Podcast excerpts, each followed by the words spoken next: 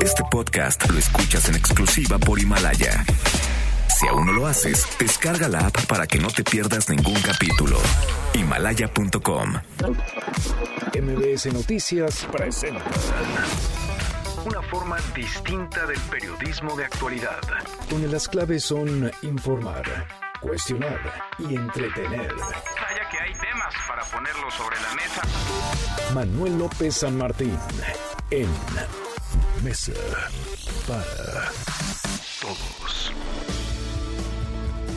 Lunes, lunes 18 de noviembre, lunes de buen fin, sigue este buen fin, sigue este puente para los suertudos, es lunes de puente, están tranquilas las calles en la Ciudad de México, eso sí, los centros comerciales, ¿para qué le digo? A reventar, hay mucha, muchísima información, mucho que poner sobre la mesa esta tarde. Soy Manuel López San Martín, por acá van a estar como todos los días como todas las tardes, todas las voces, todas en esta mesa para todos, vamos a platicar del atorón que sigue en la Cámara de Diputados. Son magos del tiempo los legisladores.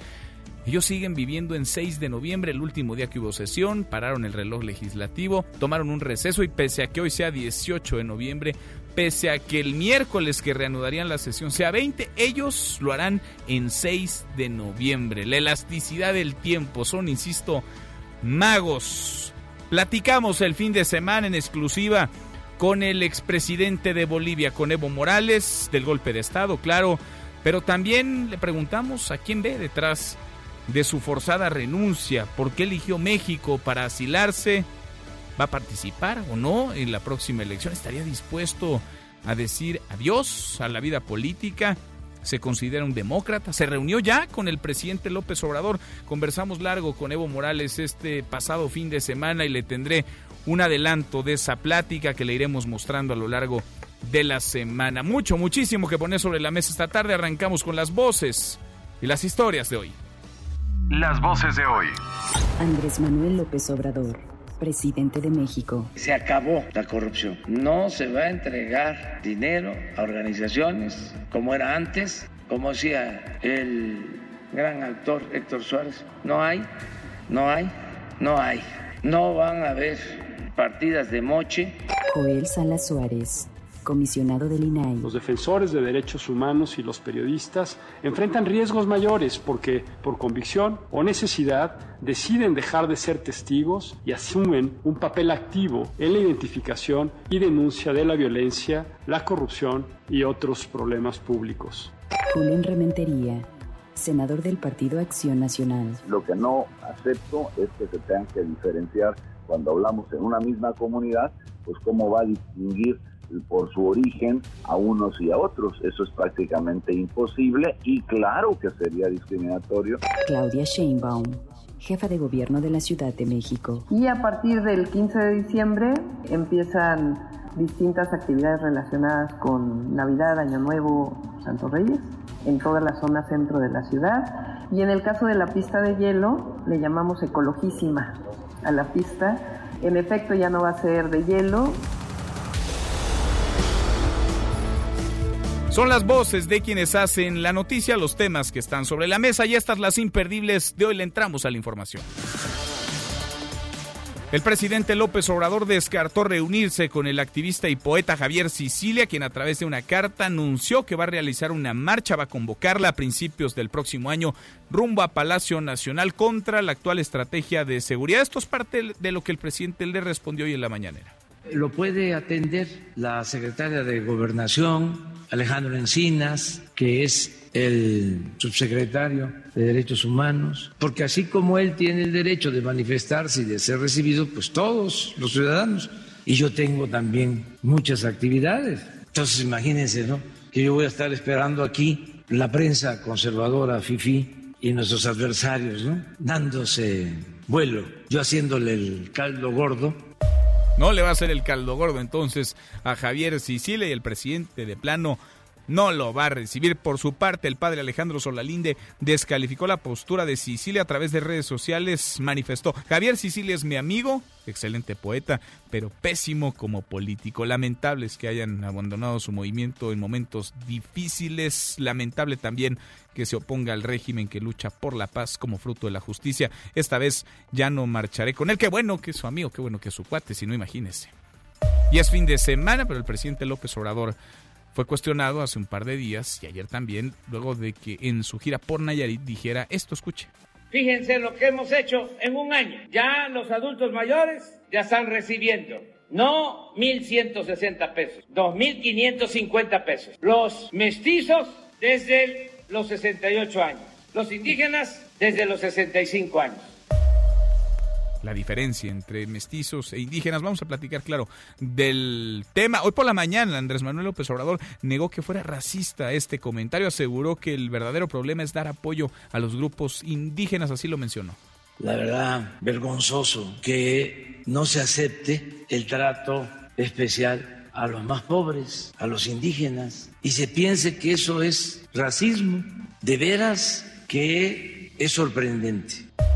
Ahí mismo en la mañanera el presidente dijo que se valora reconocer a Janine Áñez como presidenta interina de Bolivia. Valoran hacerlo o no luego de la renuncia hace unos días de Evo Morales. Además dijo que ya se realizan los trámites para que los mexicanos en Bolivia, los mexicanos que se encuentran allá, que quieran volver, puedan hacerlo y sobre todo los bolivianos que han pedido asilo diplomático y se encuentran en la embajada de nuestro país en La Paz también puedan salir de aquel país. Escuche la voz del presidente la Secretaría de Relaciones Exteriores en esta semana sobre la situación de nuestros conciudadanos en Bolivia. Hay ya trámites para que el que lo desee pueda regresar. Ya se están haciendo todas las gestiones y resolviendo lo de el transporte, la vía aérea para el retorno y es que la situación en Bolivia se deteriora cada vez más. La Comisión Interamericana de Derechos Humanos informó que hasta el momento se registran 23 personas muertas. La violencia se incrementó luego de que Janine Áñez firmara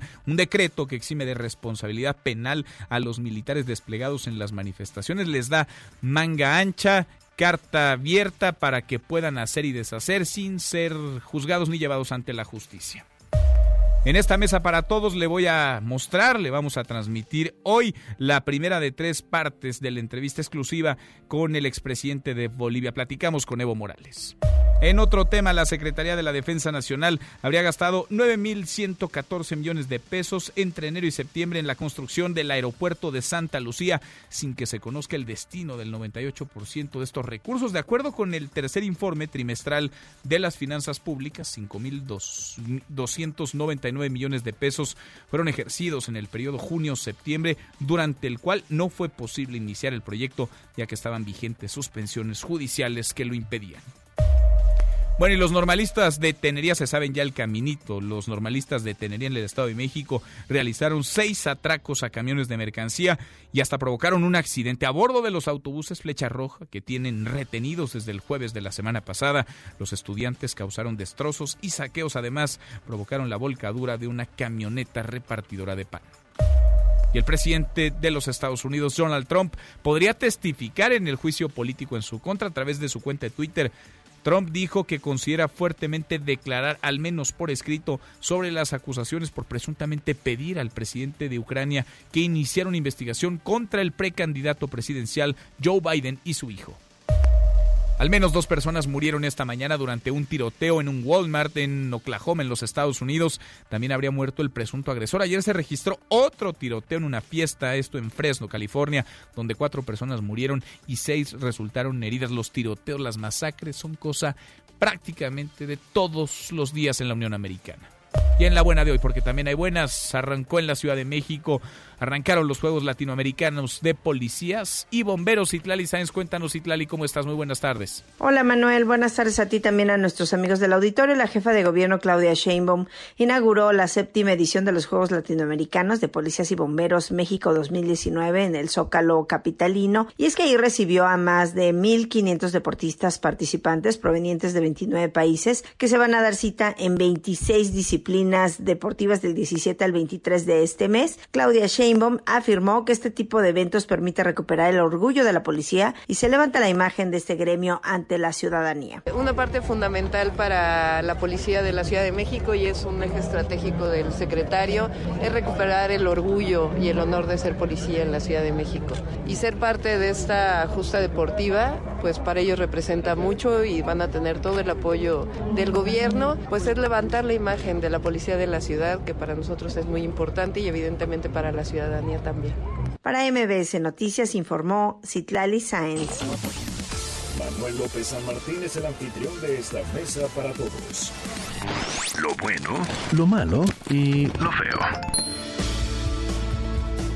Lo bueno esta tarde de lunes, lunes de puente, lunes de buen fin, un fin de semana largo este que hemos vivido en la Ciudad de México, lunes 18 de noviembre. Lo bueno, los diputados van a sacar a tiempo el presupuesto para el próximo año. Lo malo, pues lo malo es que lo harán porque pararon el reloj legislativo, lo hicieron en la última sesión, la del 6 de noviembre, y aunque el plazo máximo fue el viernes 15, el 15 de noviembre pasado, y hoy sea 18, y reanuden los trabajos hasta el miércoles 20, pues ellos siguen viviendo en 6 de noviembre gracias a que pararon el tiempo.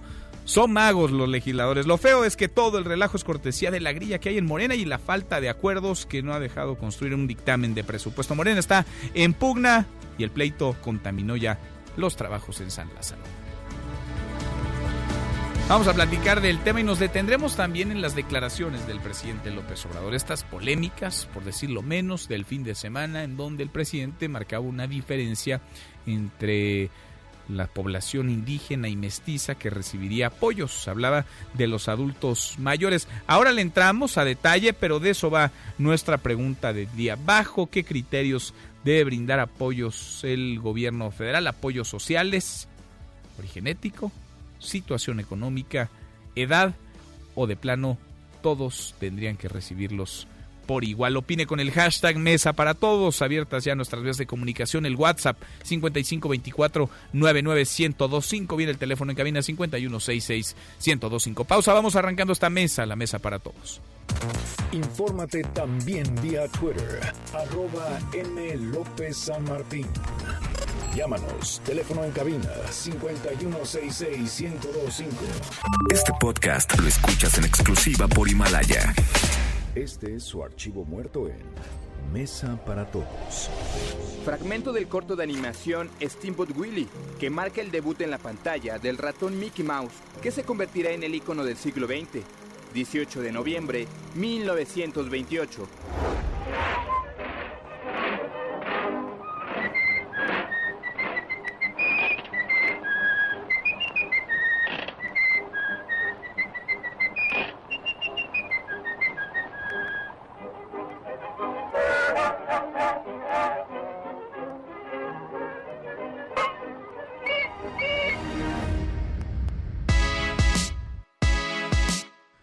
Seguimos, volvemos a esta mesa, la mesa para todos. Es un fin de semana este largo, es puente para los suertudos, pero hoy hubo mañanera, hoy no hay tráfico en las calles, pero sí hubo mañanera del presidente López Obrador y estuvo movida Rocío Méndez. ¿Cómo está Rocío? Muy buenas tardes, muy buenos días.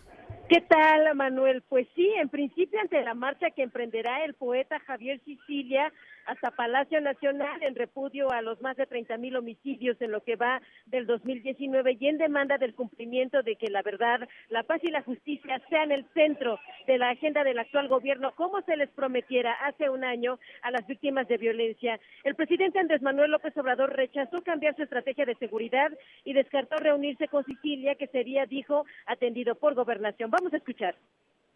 Entonces, imagínense, ¿no? Que yo voy a estar esperando aquí y la prensa conservadora, FIFI, y nuestros adversarios, ¿no? Dándose vuelo, yo haciéndole el caldo gordo a los conservadores, el gran encuentro, para que me sientan en el banquillo de los acusados. Todo México, ¿no? Se dé cuenta, qué barbaridad. Vilipendiado el presidente, ninguneado el presidente, hasta que hubo alguien que le dijo sus verdades. Da flojera eso, ¿eh? Pero digo, eso no quiere decir que no se le va a atender.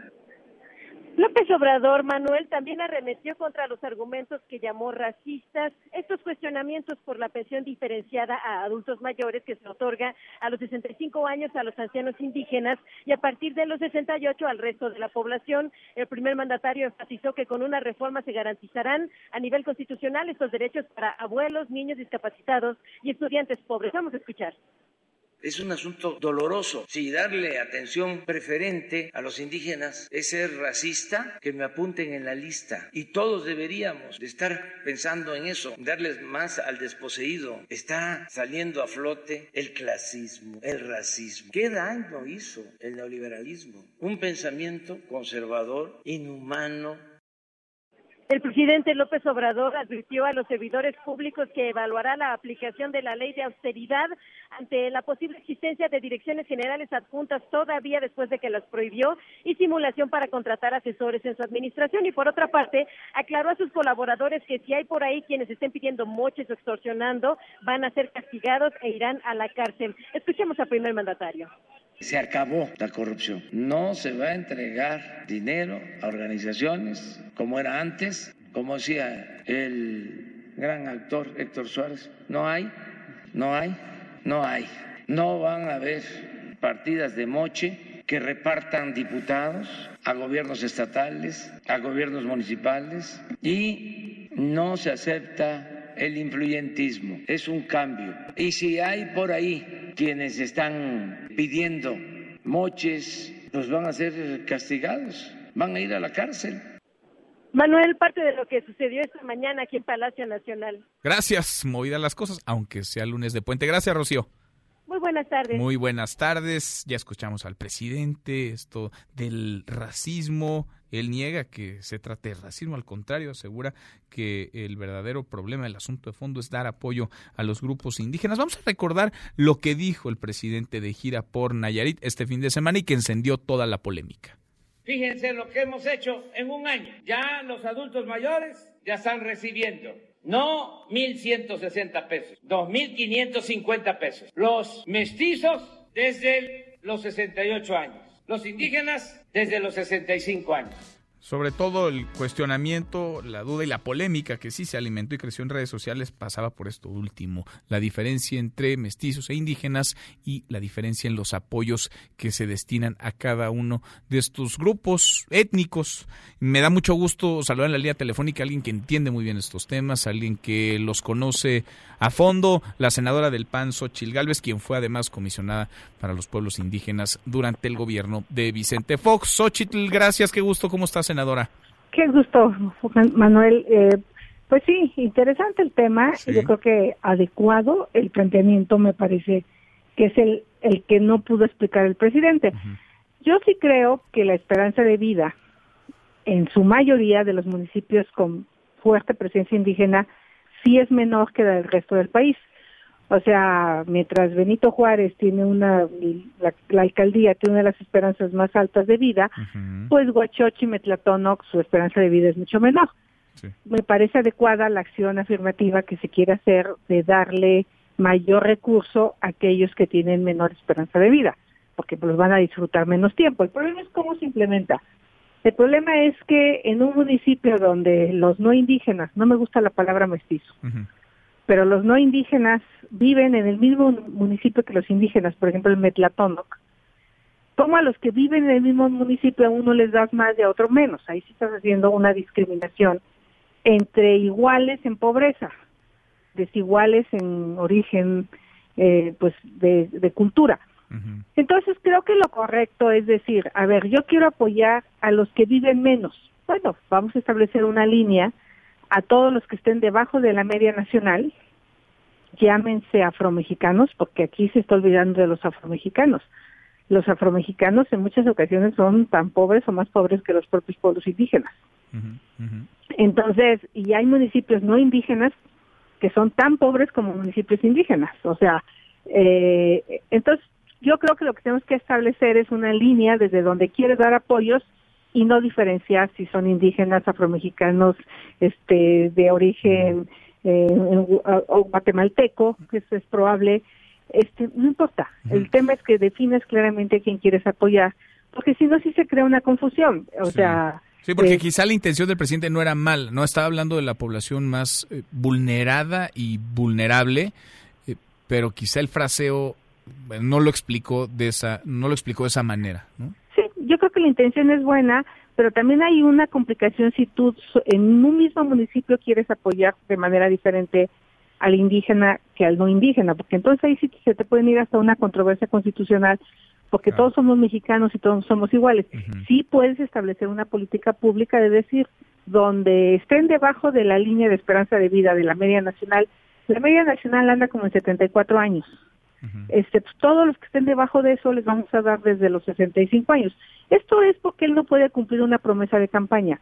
Él dijo en su campaña que daría el apoyo a adultos mayores a partir de los 65 años.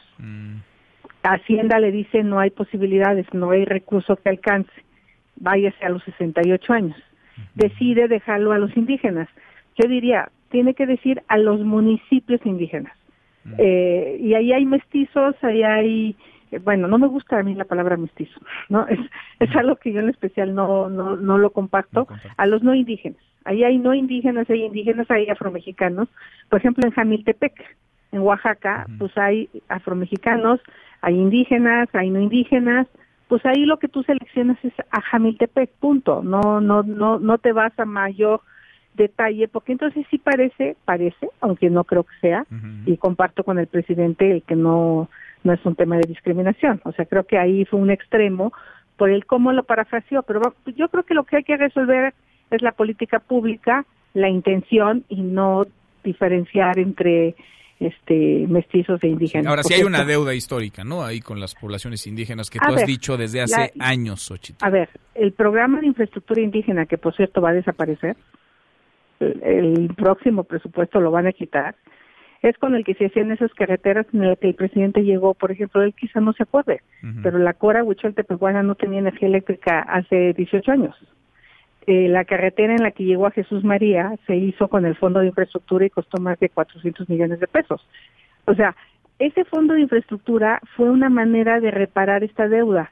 Se fue quitando, se fue quitando, llegó a tener cerca de 9 mil millones de pesos, hoy va a ir a cero y vamos a depender de la de las joyas que decomisen para hacer carreteras en zonas indígenas. Eso sí me parece grave, porque entonces no es congruente entre lo que dice y en lo que hace, porque por un lado da apoyos económicos directos, pero por otro lado crea los programas de infraestructura social fuertísimos como era este, este, este fondo de infraestructura, que ese está enfocado a municipios de más de 40% de hablantes de lengua indígena. O sea, sí se puede focalizar, lo que no se puede es discriminar. este eh, Y sí llamo la atención del doble discurso, porque está por desaparecer el Fondo de Infraestructura Indígena con el que se hacían muchas de esas carreteras. Con eso se electrificó la Lacandona, con eso se hizo la carretera Ruiz Zacatecas, con eso se llevó la electricidad a todo el sur de la Sierra Tarahumara y eran cientos de millones de pesos. Claro. Entonces, es, como complicado, pero yo diría, sí estoy de acuerdo en que haya mayor apoyo a los adultos mayores, nomás establezcamos reglas claras de marginación y no dividamos entre indígenas y no indígenas. Y ciertos parámetros, ¿no? Porque también así te evitas el clientelismo, la corrupción, vaya, te evitas muchas cosas si lo haces además, bien. ¿quién tiene, ¿Quién tiene el indiómetro? ¿Quién va a establecer quién es indígena y quién no es indígena? Porque en México no hay un tema de sangre. ¿Qué tan pura? qué tan pureza, ¿no? qué tanta pureza tiene cada, cada persona. No, no existe en México. Cualquiera que diga que es indígena le tendrían que dar el apoyo a partir de los 65 años. Con basta con que lo diga para que se lo den. Entonces, evitemos eso. El, el INEGI tiene perfectamente clasificado los municipios con menor esperanza de vida. Vámonos a los municipios con menor esperanza de vida, llámense indígenas, no indígenas, afromexicanos, y hagamos una política general para los que menos viven. Yo creo que eso está adecuado. Eso me gusta. Vale la pena, valía la pena mucho escucharte. Xochitl, te agradezco que hayas platicado con nosotros. Un abrazo. Otro de vuelta, gracias. Muy buenas tardes. Es la senadora del PAN, Xochil Galvez. Vamos a darle un giro a la información. ¿En qué va la discusión presupuestal? Ya van tarde, hay que decirlo, ¿eh? aunque ellos hayan parado el reloj legislativo y vivan en 6 de noviembre, el día de la última sesión en la Cámara de Diputados. Es 18, no ha salido el presupuesto. La fecha límite era el 15, viernes 15 de noviembre. Y la sesión, si todo marcha como ellos calculan, se retomaría el próximo miércoles, miércoles 20 de noviembre. El jaloneo no ha parado. Angélica Melina, Angélica, ¿cómo estás? Muy buenas tardes. Hola Manuel, muy buenas tardes, con el gusto de saludarte y también de saludar al auditorio. Bien lo comentas, no se ha destrabado este asunto del presupuesto. En estos momentos, el coordinador de Morena, Mario Delgado, y el presidente de la Comisión de Presupuesto, el diputado Alfonso Ramírez Cuellar, están dando detalles de lo que se llegó a platicar con las organizaciones que piden e instancias también que piden recursos para el año 2020, recursos extra, están hablando de universidades, están hablando de organizaciones campesinas, algunos otros eh, pues agrupaciones que pues eh, requieren recursos para el año entrante y realmente hay muy poco de dónde tomar para poder satisfacer las necesidades que se están planteando. Los congresistas de Morena lo que están señalando, Manuel, es que para dar respuesta a las peticiones, sobre todo de los grupos campesinos, que son los que algunos todavía siguen bloqueando la Cámara de Diputados, bueno, pues se va a tomar un esquema distinto. Ahora va a ser eh, no solo el subsidio del gobierno federal, no solo la entrega de recursos eh, públicos a las organizaciones campesinas, sino que se va a abrir una especie de mecanismo de financiamiento. Han anunciado un, organismo que se va a llamar Finagro, que pues va a llevar a los campesinos a que eh, busquen créditos, a que a través de la banca, que a través de créditos bancarios y en parte con apoyo del Ejecutivo Federal, bueno, pues puedan resolver el tema de sus cosechas, de eh, garantizar su producción, de comprar seguros para también eh, garantizar ante desastres la producción agrícola y bueno, pues este va a ser el nuevo mecanismo que se está proponiendo a las organizaciones eh, campesinas.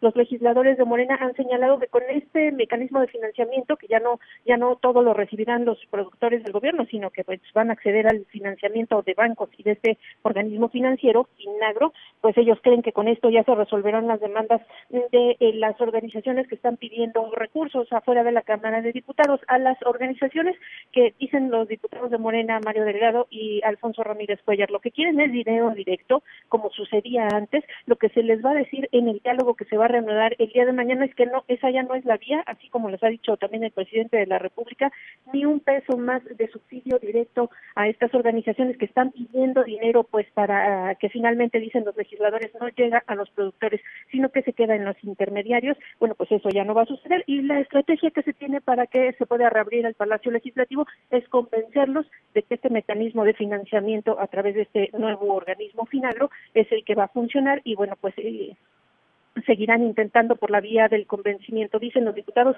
que no hay un plan B para lograr que estas organizaciones se vayan de la Cámara y dejen pasar a, aprobar ya el presupuesto del 2020 y también les han recomendado que, bueno, pues ya más bien deberían de irse a sus estados, a sus municipios, hablar con sus autoridades locales, porque como los estados y municipios tendrán recursos eh, sin falta el año entrante, bueno, pues que es más bien vayan platicando con ellos para, pues que puedan acceder a obras y dinero, recursos que ellos piden, pues para las organizaciones sociales y también para los productores del campo. Han dicho los legisladores que eh, pues hasta el momento se han podido reasignar cerca de 12.500 millones de pesos en este presupuesto y han hablado que se, el, dinero de dónde va a salir de estas reasignaciones, bueno, pues algunos recortes a organismos autónomos que no han querido especificar, pero se tiene idea, Manuel, de que van por el presupuesto del INE y algunos otros organismos autónomos para completar pues esta pequeña cobija del presupuesto 2020 y esta intención que tienen los legisladores de regresar a trabajar el miércoles ya San Lázaro. Parte de lo que ocurre, Manuel. Pues a ver si lo consiguen, a ver a quién le meten tijera y a ver si logran o no negociar disuadir a los campesinos de mantenerse en este plantón. Hay que decirlo, también parece que les echan un poco la responsabilidad de la bolita, ¿no? Porque de que se podría liberar un acceso, pues se podría liberar un acceso, siempre y claro, claro, hubiera dictamen, no hay dictamen, entonces pues no hay nada que votar, no hay nada que ingresar a San Lázaro para votar un presupuesto inexistente hasta ahora. Angélica, gracias. Seguimos pendientes, Manuel. Gracias, muy, muy buenas tardes. Mi compañera Angélica Melíndez de la Cámara de Diputados. Una semana se perdió. La semana pasada no sesionó la Cámara, no hubo posibilidad de acceder a ella. Las entradas y salidas estaban bloqueadas por organizaciones campesinas. Vamos a darle un giro a la información. Dice Jacob Polensky, la presidenta nacional en funciones de Morena, que la renovación de la dirigencia de este partido la mayoría en el Congreso, el partido en el poder, sería hasta mediados del próximo año por estatuto, tendría que ser en noviembre, pero ya traen la fecha pues prácticamente encima. ¿Qué piensa Berta Luján, la presidenta del Consejo Nacional de Morena? Le agradezco mucho que platique con nosotros esta tarde. Gracias, muy buenas tardes. Al contrario, buenas tardes, don Manuel, a ustedes y a su auditorio. Bueno, comentar que esta situación que es extraordinaria a propósito de que el 20 de noviembre, según nuestro estatuto, eh, se vencía el plazo para el funcionamiento de los órganos de dirección de Morena y por lo tanto teníamos ya programado un Congreso Nacional para 23 y 24 y ahí cerrar como el, el, el proceso interno electoral.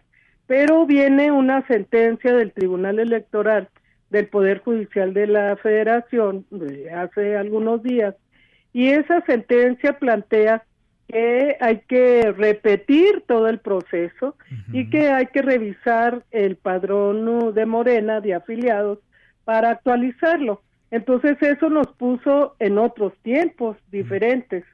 Eh, el, el, tribunal plantea que en 90 días nosotros podamos realizar tres uh, acciones. En primer lugar, el actualizar el padrón. En segundo lugar, en, nuevamente emitir la convocatoria para el nuevo proceso o el proceso electoral interno y tercero por realizar este proceso.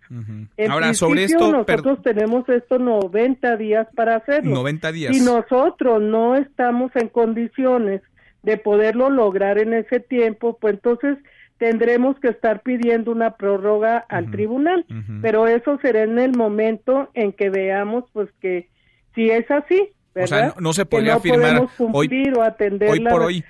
Eh, hoy por hoy no se podría afirmar que será hasta mediados de 2020, si es muy apresurado. No, pues sería, esto eh, dependería de cómo nosotros podamos atender lo que la sentencia dispone.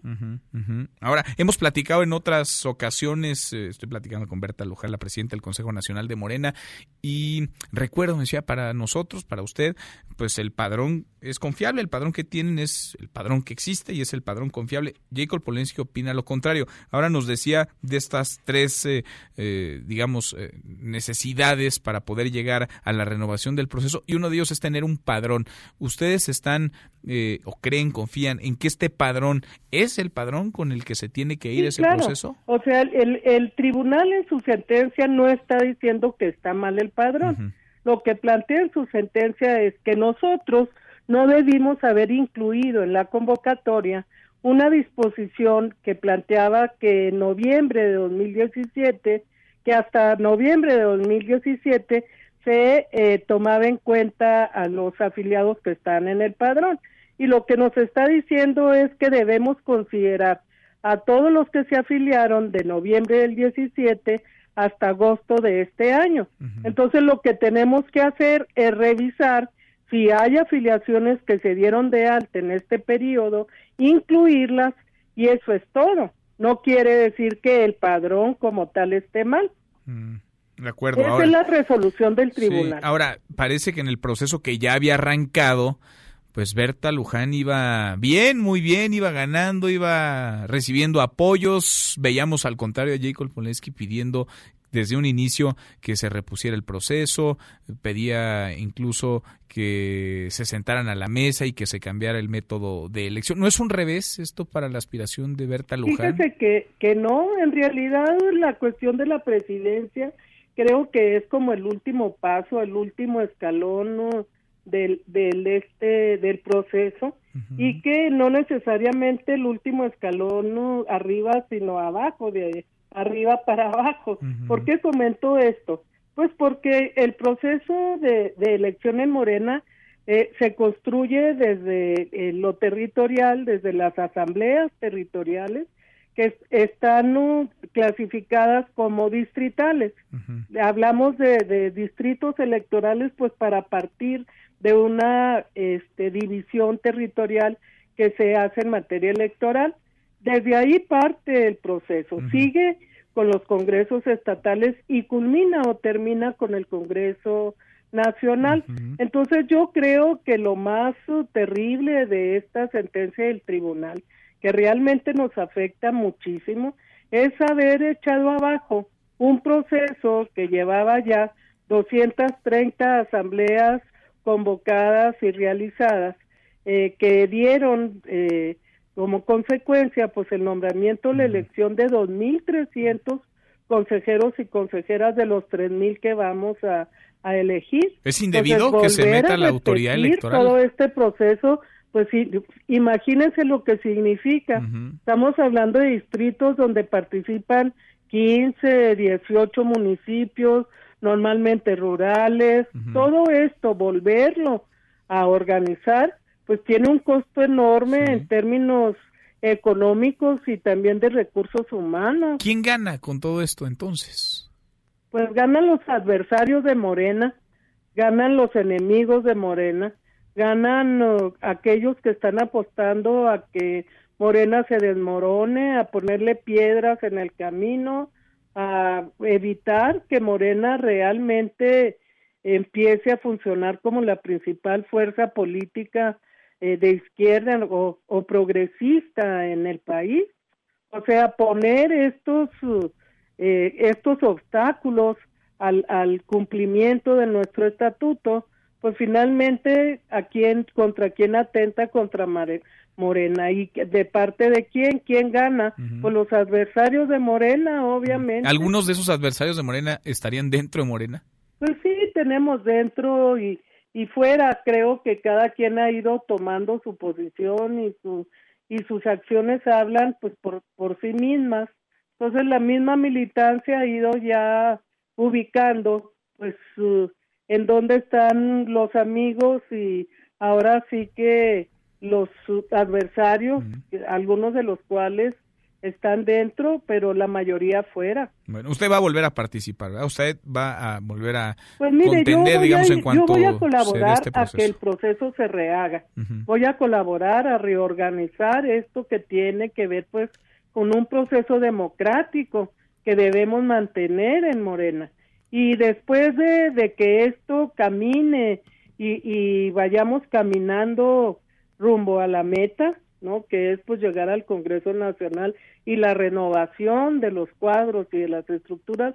Yo entonces veré, no no quiero decir sí ni no, hasta entonces veré, ¿verdad? En qué situación estamos y entonces decidimos. Pues en el camino vamos platicando. Berta, le agradezco como siempre. Con mucho gusto. Gracias, muy buenas tardes. Gracias a usted, Manuel. Hasta luego. Gracias, hasta pronto. Es Berta Luján, la presidenta del Consejo Nacional de Morena y la grilla que está y que ahora ha derivado en que el tribunal se deba meter en la vida interna del partido y les ordene pues volver a empezar hasta 2020. ¿Se va cuándo? ¿En qué momento 2020? Eso lo sabremos pronto, pero hasta 2020 se irá la renovación de la dirigencia nacional de Morena que tendría que haber quedado resuelta este mes, noviembre de 2019. Cruzamos ya la media, la hora con 37, pausa y volvemos con un resumen de lo más importante del día, esta mesa, la mesa para todos. Te levantes. Podrías perder tu lugar en la mesa para todos, con Manuel López San Martín. Este podcast lo escuchas en exclusiva por Himalaya. Se defendió Pemex de 600.000 ciberataques al mes en 2018. La empresa informa que entre 2012 y 2018 se previno 100% de las amenazas. La firma Kaspersky alerta del alza de este tipo de ataques al sector energético en el mundo.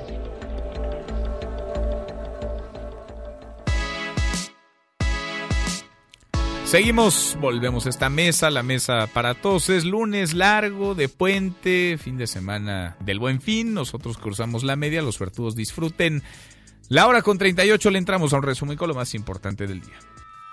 Resumen nacional. Con un pañuelo blanco, parafraseando al actor Héctor Suárez, el presidente López Obrador aseguró así que su gobierno ya no da moches, que ya no hay moches para los proveedores, ni tampoco hay proveedores predilectos, escuche. Desde luego que no se acepta el influyentismo ni la corrupción, ya se acabó lo del moche, lo del el 10%, están presionando que quieren dinero en bolsas especiales en el presupuesto, pero como decía el gran actor Héctor Suárez, no hay no hay, no hay. Se acabó la corrupción. Y háganle como quieran, diría el presidente López Obrador. A un mes del operativo fallido en Culiacán, el presidente pidió a sus adversarios disculparse por las críticas a la postura del gobierno federal, así lo mencionó. A mí me gustaría que nuestros adversarios, que hablaban de que a sangre y fuego ¿no? se mantuviera el operativo, ya ha pasado el tiempo, ya más tranquilos, más serenos, ofrecieran una disculpa. O, si no es eso, rectificaran, que no sigan en la autocomplacencia. Bueno, y el padre Alejandro Solalinde descalificó la postura del activista Javier Sicilia, el poeta Sicilia, quien convocó a una marcha nacional por la inseguridad en el país. A través de redes sociales, Solalinde manifestó, Solalinde, que es muy cercano al presidente López Obrador, tal cual le platico, le leo lo que posteó. Javier Sicilia es mi amigo, excelente poeta, pero pésimo como político. Lamentable que haya abandonado su movimiento en momentos difíciles. Lamentable también que se oponga al régimen que lucha por la paz como fruto de la justicia. Esta vez yo no marcharé con él, que bueno, que es su amigo, si no imagínese. Al considerar que se trata de una burla, organizaciones civiles rechazaron la consulta sobre el tren Maya, esta consulta a los pueblos indígenas programada para el próximo 15 de diciembre. Cuéntanos, Herbert, ¿cómo estás? Herbert Escalantes de Yucatán, muy buenas tardes. Buen día, Manuel. Asociaciones civiles que trabajan por los derechos de las poblaciones mayas se pronunciaron en contra del proyecto del tren Maya que impulsa el presidente Andrés Manuel López Obrador, pues aseguran que es capitalista, depredador y de explotación, además de que la consulta indígena que anunció es una simulación. En un comunicado firmado por el Frente Peninsular por la Vida y la Selva, criticaron que el gobierno federal pretende hacer una consulta supuestamente abierta con diálogo directo y constructivo, cuando en realidad no existe información sobre en qué consistirá la obra. Indicaron que el Tren Maya es un proyecto de explotación, vulneración y marginación de sus comunidades y que por lo tanto no hay las condiciones de equidad necesarias para que participen en el desarrollo que promete el gobierno de López Obrador.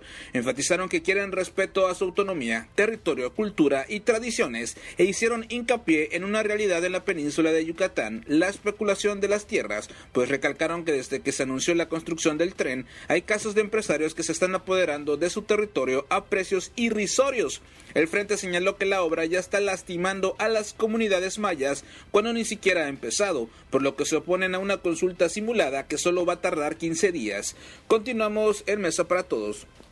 Gracias, muchas gracias Herbert y con absoluta impunidad. Y además se les ha hecho hábito ya normalistas de Tenería en el Estado de México asaltaron camiones de mercancía y también provocaron un accidente. Cuéntanos Juan Gabriel, ¿cómo estás? Juan Gabriel González, buenas tardes. Manuel Auditorio, buenas tardes. Seis atracos a camiones de mercancía y un accidente sobre una camioneta que transportaba pan es el saldo provocado por los estudiantes de la Escuela Normal Rural de Tenería, Lázaro Cárdenas del Río de Tenancingo, Estado de México, durante domingo y lunes. A bordo de los autobuses Flecha Roja que tienen retenidos desde el pasado jueves, los normalistas han sembrado el terror en la autopista Lerma-Tenango, donde en las últimas 24 horas causaron destrozos y saqueos sobre cuatro camiones refresqueros, uno de yogur y cremas y otro de una tienda de autoservicio. Los hechos se han registrado a escasos 50 metros de la caseta del municipio de Chapultepec, donde este domingo los normalistas provocaron la volcadura de una camioneta repartidora de pan y cuyo conductor resultó lesionado. Pese al incidente, los estudiantes no se detuvieron para auxiliar a la persona herida.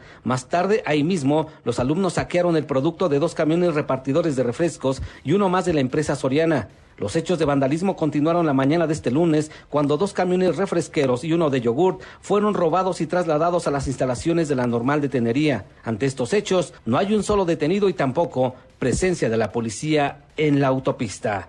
Es la información, continuamos en Mesa para Todos. Gracias, muchas gracias Juan Gabriel. Digo, se les está haciendo hábito porque no es la primera vez que tenemos noticias de actos vandálicos o delictivos de plano de normalistas, no quiero generalizar, pero de normalistas, algunos de ellos de la normal de Tenería en el Estado de México. Son los mismos que hace algunas semanas secuestraron a 92 choferes con todo y sus unidades, los mismos que la semana pasada hicieron de las suyas, los mismos que ahora están bloqueando, asaltando autobuses, provocando accidentes en autopistas, los mismos en absoluta impunidad. ¿Qué ha pasado con ellos? Bueno, después de sus protestas, de sus, de sus demandas y de sus desmanes, les dan lo que piden tal cual y más plazas y dinero. Un menor de 15 años de edad fue detenido como presunto responsable de disparar en la cabeza en contra de un trabajador de Plaza Universidad, esto al sur de la Ciudad de México, cuando éste recolectaba dinero de las máquinas de estacionamiento. El hombre murió en el hospital de Joco. Las autoridades buscan a un involucrado más. Claudia Sheinbaum va a cambiar las pistas de hielo por acrílico. ¿Cómo está eso, Adrián? ¿Cómo estás, Adrián Jiménez? Buenas tardes. Buenas tardes, Manuel. Un saludo afectuoso para ti y el auditorio. La pista de patinaje que el gobierno de la Ciudad de México instala con motivos de las fiestas decembrinas este año regresará al Zócalo capitalino, anunció la jefa de gobierno Claudia Sheinbaum. En conferencia de prensa, la mandataria capitalina detalló que esta atracción de invierno será nombrada ecologísima y dará servicio a partir del próximo 15 de diciembre. Indicó que para ahorrar costos, electricidad y y emitir menos contaminantes, la pista será de acrílico. No obstante, aclaró que esta tecnología permite además utilizar el mismo tipo de patines para hielo. Escuchemos. Y a partir del 15 de diciembre empiezan distintas actividades relacionadas con Navidad, Año Nuevo, Santo Reyes, en toda la zona centro de la ciudad. Y en el caso de la pista de hielo, le llamamos ecologísima a la pista. En efecto, ya no va a ser de hielo. Les vamos a dar todos los datos de cuánto se gastaba en electricidad, cuántas emisiones generaba el gasto en electricidad, cuánto era el costo de la renta de la pista de hielo y cómo la vamos a transformar en una pista que parece de hielo, que es de acrílico. La funcionaria dio a conocer que la renta de la pista de hielo era de alrededor de 30 millones de pesos, monto que se reducirá este año de manera general para todas las actividades programadas para la época invernal. Sheinbaum Pardo refirió que las celebraciones de fin de año serán diferentes, para las cuales también se contempla la instalación de iluminación LED en distintos puntos de la capital del país. Manuel Auditorio es la información. Buenas tardes. Gracias, muchas gracias, Adrián. Entonces parecerá de hielo, pero no será de hielo. Y ahí está el recargón, ¿eh? Porque estas pistas de hielo no llegaron ayer, ayer, llegaron hace sexenios, justo cuando algunos que hoy militan en Morena gobernaban la capital del país, nada se decía. Entonces es un entretenimiento bueno, creo yo, que se replica en alcaldías para la ciudadanía, abierto, un esparcimiento sano, familiar, gratuito además. Vamos a ver qué tal se ve y cuándo inauguran esta pista de hielo en el Zócalo Capitalino. Por cierto, del 7 al 13 de noviembre pasados, la Profeco atendió 280 denuncias e inmovilizó 61 bombas de gasolina por despachar litros incompletos. En la mañanera, como todos los lunes, estuvo el titular de Profeco, Ricardo Sheffield, y ahí balconeó a una gasolinera en Tamaulipas que robaba 2 litros por cada 20 que despachaba. Hasta aquí el resumen con lo más importante del día. Pausa y volvemos. Hay más en esta mesa, la mesa para todos. Infórmate también vía Twitter, arroba M. López San Martín. Llámanos, teléfono en cabina 5166-1025. Este podcast lo escuchas en exclusiva por Himalaya. Tiroteo en supermercado deja al menos tres muertos en Estados Unidos. Un tiroteo se registra en una tienda de Walmart en la localidad de Duncan, en Oklahoma.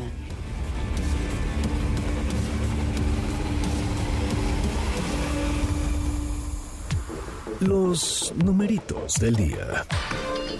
Citlali Saen, Citlali es eh, feriado, es puente, no hay mercados en México, pero sí hay numeritos en otras partes del mundo. ¿Cómo estás, Citlali? Muy buenas tardes. Hola Manuel, buenas tardes a ti también, a nuestros amigos del auditorio. Así es, pues esto es por la conmemoración del aniversario 109 de la Revolución Mexicana, pero en Estados Unidos el Dow Jones Industrial está registrando un alza de 0.16%, el Nasdaq que agrupa las empresas tecnológicas gana 0.69%, pero sí hay mercado de divisas en el aeropuerto, Manuel, el dólar en el aeropuerto en el aeropuerto en promedio se compra en 17 pesos con 50 centavos, se vende en 19 pesos con 30 y te voy a dar los datos de la gasolina en promedio en la República Mexicana. Para el caso de la Magna que es la que más se consume, se ubica en 20 pesos con 27 centavos el litro, la Premium Roja en 21 pesos con 44 y el diésel en 21 pesos con 17 en esto a, a, nivel nacional y bueno, en la Ciudad de México la gasolina magna se compra en promedio en 20 pesos con 20, eh, la premium roja en 21 pesos con 40 y el diésel en 21 pesos con 10 centavos. Manuel, mi reporte al auditorio. Gracias, Itlali, muchas gracias, muy buenas tardes. Buenas tardes. Economía y finanzas con Eduardo Torreblanca. Lalo, qué gusto saludarte, ¿cómo estás? Igualmente, me da mucho gusto saludarte, Manuel, y poder saludar al público. ¿Estás en algún destino paradisiaco? ¿Estás en un No. centro comercial? ¿Dónde andas, Lalo? No, estamos en casa, Ah, no, muy bien, no, no hay forma de salir, tenemos demasiados compromisos, hay muchas cosas que hacer, Muchos pendientes. muchos pendientes. Mucha ropa que lavar, Lalo. Oye, el presupuesto de Y egresos, planchar, Lalo. y planchar. 2020. ¿Está atorado? ¿Sigue jaloneo en la Cámara de Diputados? ¿Cómo ves las cosas? Pues mira, yo creo que eh, los diputados son tienen un compromiso que ya incumplieron en los plazos originalmente planteados. No pasa nada si logran ya finalmente llegar a un acuerdo, porque lo que ha demostrado este leve atorón en el presupuesto es que la familia morena es muy diversa, ¿no? Es muy amplia, Muy tiene muchas corrientes y hablo de sentido ideológico, por supuesto, eh, que tratan de, de alguna manera de pues saldar sus diferencias y de poder llegar a un acuerdo, porque bueno, todo el mundo quiere participar de la bolsa de, que habrá de ejercerse, esperamos así, cabalmente en el 2020. Es, es muy importante observar cómo se van, van a manifestar los compromisos del gobierno federal en cuanto a inversión, en, en presupuesto en infraestructura, eh, el, correspondiente a la salud, la educación y el campo, sin demérito de otros sectores también que tienen una relevancia significativa. Debe cumplirse el compromiso de este programa emergente de infraestructura sobre el que descansa la posibilidad de salir de este atorón económico que exigirá incluso el, el compromiso y la inversión de la iniciativa privada en las famosas asociaciones pública y privada, porque el gobierno pone una parte, pero gran parte de ese compromiso en, materia de infraestructura habrá de recaer en las manos de los inversionistas privados nacionales y extranjeros. Si hay contundencia en este programa, podrá progresivamente recuperar esa confianza que ahora apreciamos como el gran activo de un gobierno federal, la congruencia, la confianza que traduzca inversionistas nacionales y extranjeros, esa que se ha lamentablemente perdido en el transcurso del 2019, incluso a finales del 2018, y que ahora hace tanta falta. Vemos ahora que ese es un activo fundamental para que un gobierno pueda convocar a las partes a realizar las inversiones que requiere un país que quiere salir del atorón económico. y ojalá así suceda. ¿eh? Y mira que lo necesitamos. Lalo, ¿tenemos postre? Por supuesto, un, eh, una obra magistral de Caravaggio eh, que fue pintada presumiblemente hace 400 años, se encontró un, en un ático. Tuvo que esperar cerca de cinco años para ser revisada a conciencia y se espera pronto que sea puesta en una subasta pública y se habla de 171 millones de dólares como el precio de esa obra. ¿Te imaginas, Lalo, de pronto llegar, mover un par de cajas y en un ático te aparece? Y ese cuadro y resulta que era de Caravaggio. Qué locura, qué cosa. Gracias, Lalo. Gracias a ustedes, buenas tardes. Muy buenas tardes. Eduardo Torreblanca, con él cerramos esta primera hora saludando a nuestros amigos de Ciudad Juárez, Chihuahua. Ya nos escuchan a través de Radio Net en el 1490 de AM. Pausa y volvemos con la segunda de esta mesa, la mesa para todos. Información para el nuevo milenio. Mesa para todos con Manuel López San Martín.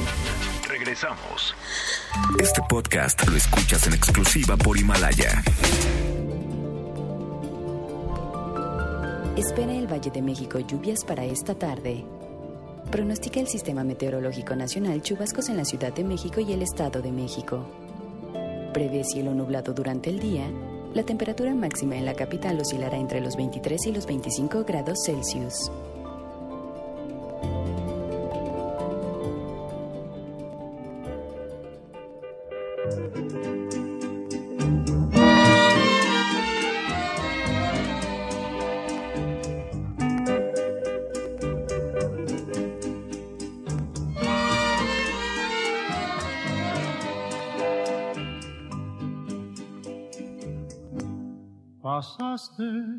A mi lado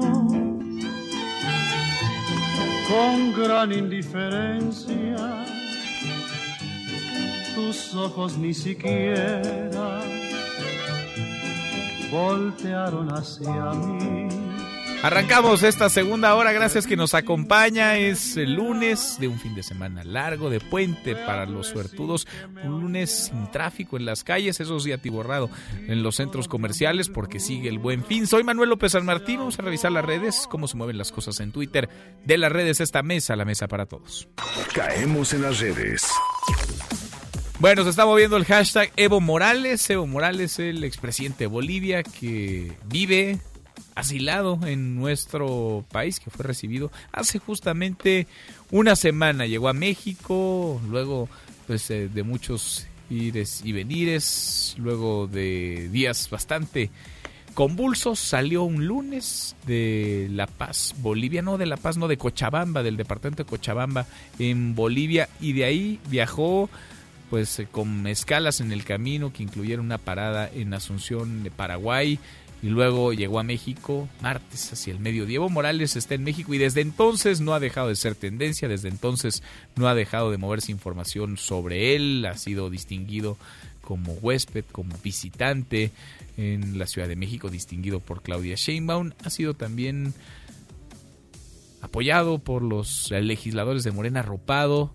Hicieron una vaquita, 500 pesos por diputado para lo que se le ofrezca para vivir en nuestro país. Platicamos este fin de semana pasado largo con el expresidente de Bolivia, con Evo Morales, y en unos minutos más le voy a ir mostrando la conversación, fragmentos de la misma, lo que nos dijo, hablamos, claro, sobre el golpe de Estado, sobre su decisión de pedir asilo en nuestro país, hablamos sobre si se considera o no un demócrata Evo Morales, si estaría dispuesto a no participar o desearía hacerlo en la próxima elección. Ya se reunió con el presidente López Obrador, a quien ve detrás de su forzada renuncia Evo Morales. De eso y otros temas conversamos el expresidente de Bolivia y quien les habla. Vamos a mostrarle en unos minutos más partes de esa, de esa conversación que tuvimos con él en exclusiva. Se mueve además el hashtag estrella y hashtag Bog ¿Por qué? Pues porque Estrella, una mujer mushe, originaria de Juchitán, Oaxaca, es la portada de diciembre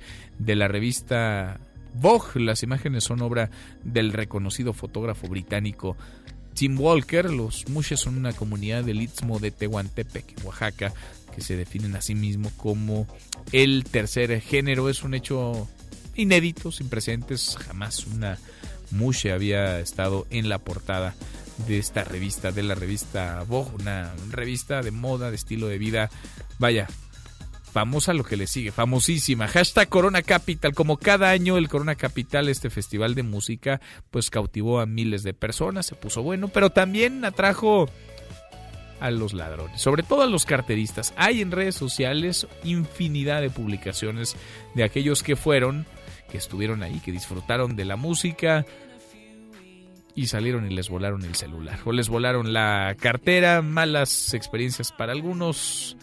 Es lo de cada año, ¿eh? prácticamente cada año se repite este, este fenómeno. Hashtag Monday Night Football. Hoy hay NFL en nuestro país. Después se acuerda del papelón, del ridículo del año pasado. La NFL regresa esta noche al Estadio Azteca. El año pasado la cancha estaba tan mal que no se pudo jugar el partido. Bueno, este año el campo, el césped del Estadio Azteca está impecable, el ánimo también está bien generado entre los mexicanos porque tenemos un año de sequía. Los cargadores de Los Ángeles y los jefes de Kansas City se van a encargar de deleitar a los aficionados mexicanos. Pues hasta ahora todavía hay boletos ¿eh? en línea, si usted quiere. Eso sí, baratos, pues baratos, lo que se dice baratos no están. Los precios están por encima de los tres mil, cuatro mil, cinco mil, hasta ocho mil o más pesos. Tome precauciones. No hay estacionamiento, ojo, no hay estacionamiento. El gobierno de la Ciudad de México habilitará rutas de transporte con costo de 100 pesos por persona. Salen del estadio de Ciudad Universitaria, por ejemplo, del Auditorio Nacional, de Plaza Carso o de la Expo Santa Fe en un horario que arranca 2.30 de la tarde y hasta las 6.30 de hoy y la vuelta a partir de las 10 de la noche y hasta la medianoche de esto y del no era penal 2.0 la selección mexicana sub-17 que cayó ante Brasil en la final de la Copa del Mundo. Vamos a platicar con Nicolás Romay.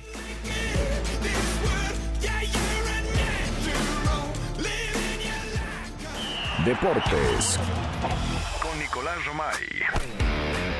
Querido Nico, qué gusto saludarte, ¿cómo estás? Muy bien, Manuel, me da mucho gusto saludarte. Muy molesto, te regresaron de Acapulco, Manuel.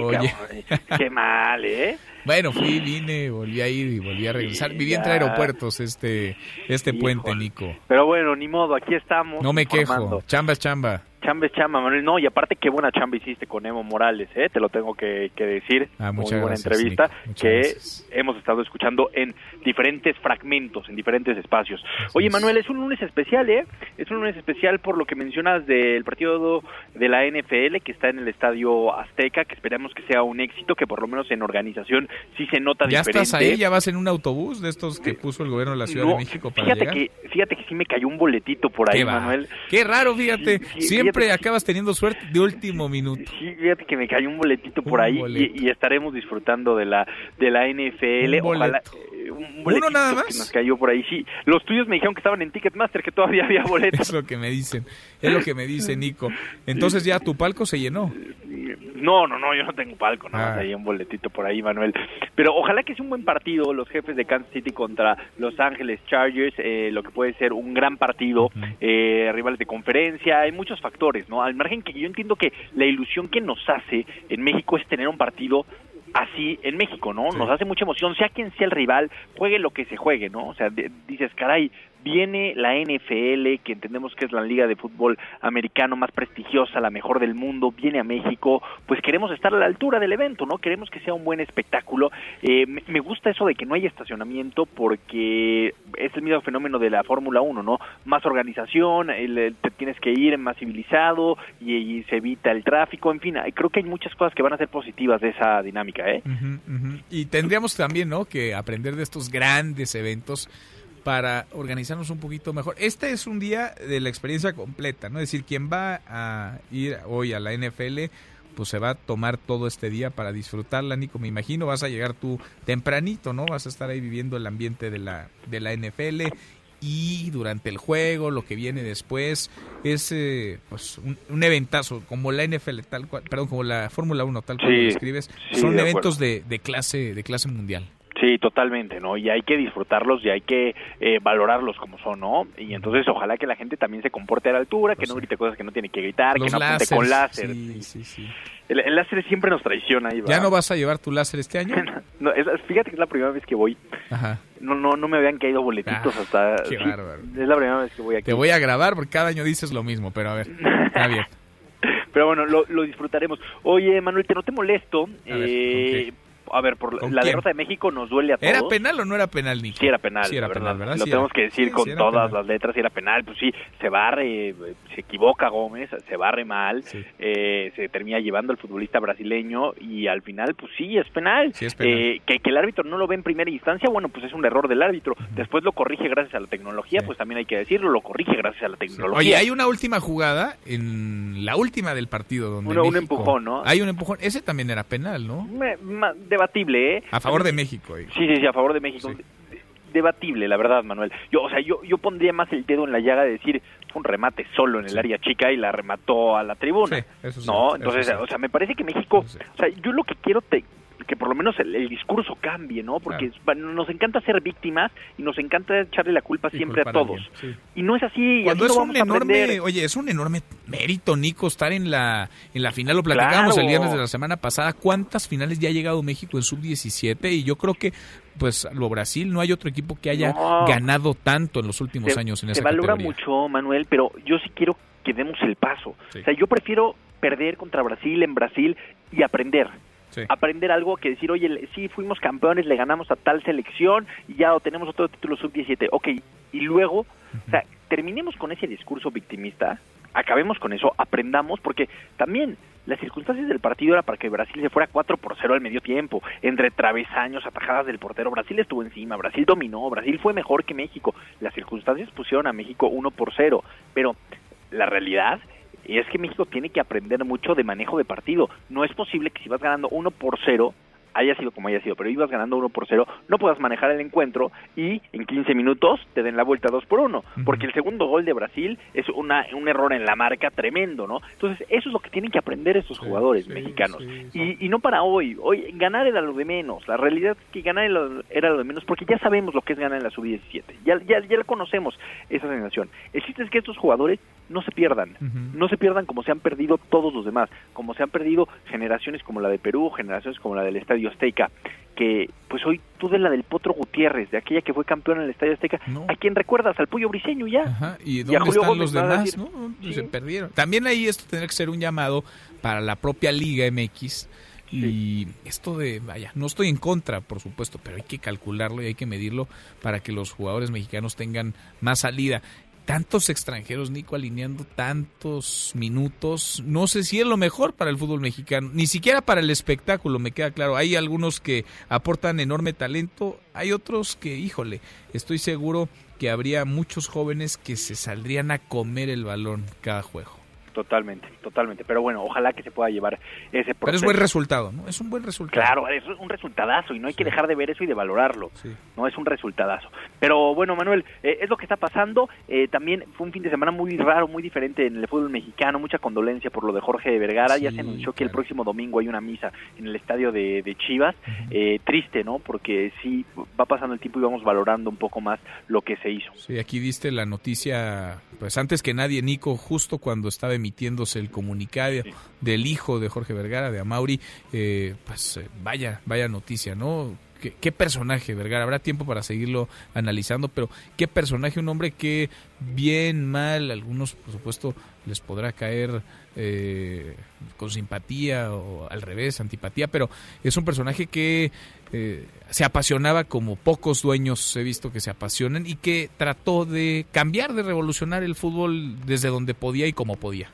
Totalmente, no totalmente, lo valoramos así al señor Jorge Vergara y bueno, pues eh, las Chivas todavía con posibilidades matemáticas, ¿eh? De meterse a la liguilla. Ya hay, esta, este fin de semana ya hay liga. Sí, ya hay liga, ya hay liga. Mañana juega México, mañana juega México ah, contra Bermuda en el estadio de Toluca. Ahí sí, sí te invito si quieres, Manuel. Órale, te voy a tomar la palabra. Oye, nunca me invitas a ningún lado. Sí, pues sí voy. ¿A qué hora es? Sí, es a las 8 de la noche, me parece. no puedo, Nico, tengo el programa de lo hacemos desde allá, seguro Azteca tiene un días móvil y tal. Seguro, eso, no lo dudes, no lo dudes. Ahí que te presten un ya sabes, segmento satelital y lo hacemos desde allá, no pasa nada. Por infraestructura no paramos, Manuel. Oye, Nico, bueno, pues ya te quieres ir, ¿verdad? Ya vas a rumbo al Estadio Azteca. No, voy a salir hasta que termine mis programas. ¿Cómo? ¿No lo van a hacer allá en el Estadio Azteca? No, no, no.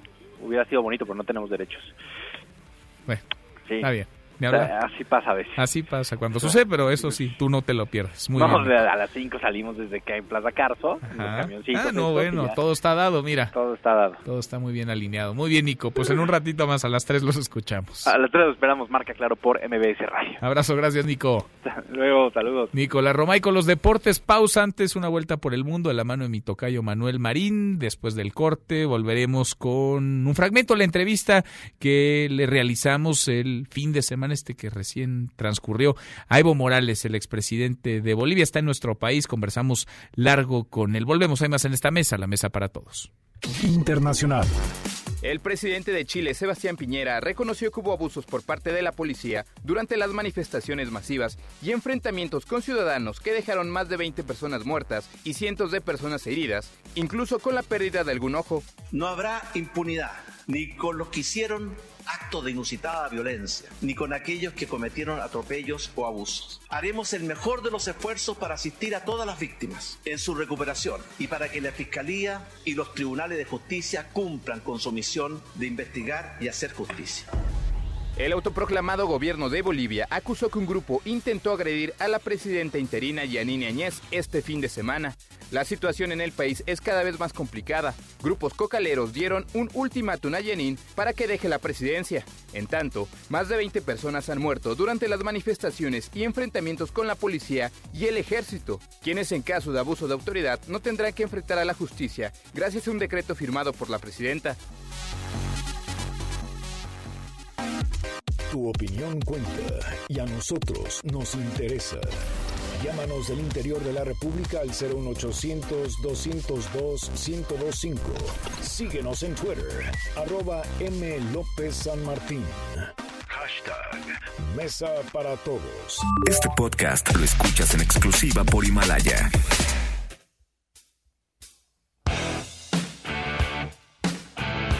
El 18 de noviembre de 2017 muere Malcolm Young, guitarrista de los australianos ACDC a los 64 años.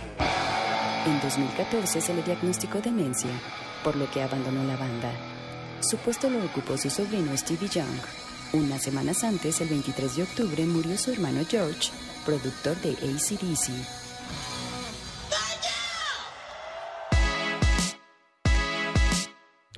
Seguimos, volvemos a esta mesa, la mesa para todos. El pasado fin de semana, este que recién va concluyendo, platicamos largo con el expresidente de Bolivia, Evo Morales. Evo Morales está en nuestro país. México le ha ofrecido asilo, asilo político. Evo Morales es el personaje por lo que sucede justo ahora en Bolivia, por lo que ocurrió durante las semanas previas a su dimisión, a su renuncia forzada, obligada por un golpe de Estado dado por las Fuerzas Armadas, las Fuerzas Armadas de Bolivia que dejaron de responderle Evo Morales. Hoy hay una situación por decirlo menos atípica, anormal democráticamente hablando. Evo Morales es un personaje que polariza, sobre el cual hay opiniones diversas. Hay quienes le reconocen el combate a la pobreza, el crecimiento económico que dio a su país, pero hay quienes no le perdonan ese talante que puede ser calificado como antidemocrático, el que buscara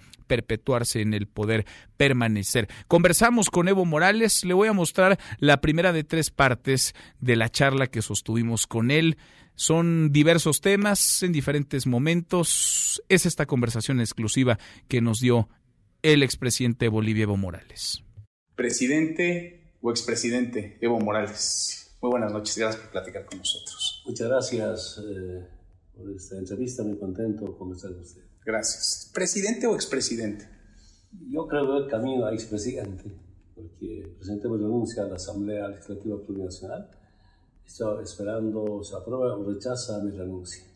Eso es algo que todavía no ocurre a una semana de el muy convulso 10 de noviembre no se ha aprobado todavía esa licencia. Sí, con 10 de mañana, exactamente una semana de mi renuncia. Eh, tengo información que la próxima semana habrá una sesión de la Asamblea Legislativa Plurinacional. Eh, me informarán si he sido rechazado o aprobado mi renuncia.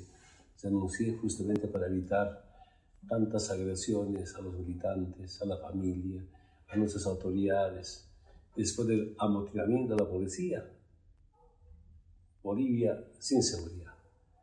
Y yo no sé qué historia hace la Policía Nacional cuando se, se ha creado la policía para dar seguridad al pueblo boliviano. Y la policía hace una deliberación política mm. para abandonar su responsabilidad. Su renuncia no ha sido autorizada, sin embargo hay quien se ostenta hoy como presidente de Bolivia. Eh, bueno, se puede hacer interpretaciones pero yo ya me siento expresidente y por tanto, pues volver, y quiero volver lo más antes posible a mi tierra, como siempre en trabajos agrícolas, con un poquito de experiencia de gestión pública, pero también de experiencia sindical, de organizar, de unir al pueblo, compartir desde las bases para fortalecer a nuestros, a nuestros movimientos sociales.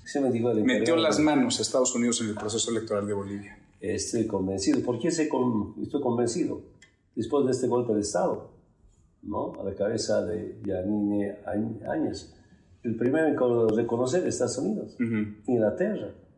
Imagínense eh, su resultado o el apoyo a la dictadura y ahora con tantas masacres. ¿Usted está convencido que el 20 de octubre usted ganó la elección y la ganó por más del 10% de diferencia? Esto evitaría una segunda vuelta electoral. ¿Usted está convencido de que gane? Estamos convencidos. Yo quiero decirles, jamás podía pedir a algún órgano del Estado, ayúdenme, hagan fraude. No soy de esa cultura.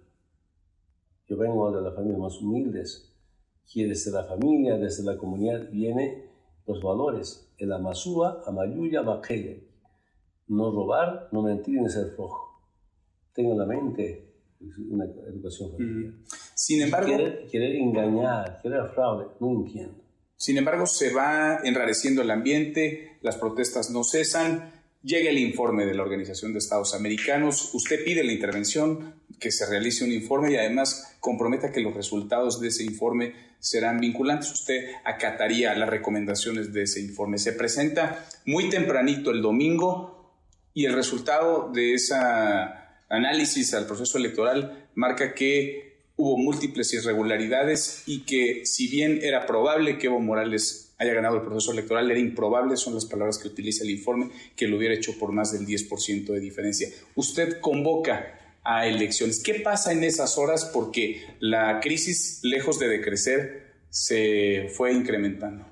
Eh, el compromiso de la OEA con la Cancillería era que el informe recién debía llegar el 12 o el 13 Mm. Estaba previsto el 12, martes.